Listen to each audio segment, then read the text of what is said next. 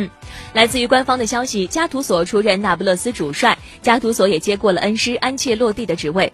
四十一岁的加图索曾经执教过西勇、帕勒莫、克里特、比萨和 AC 米兰。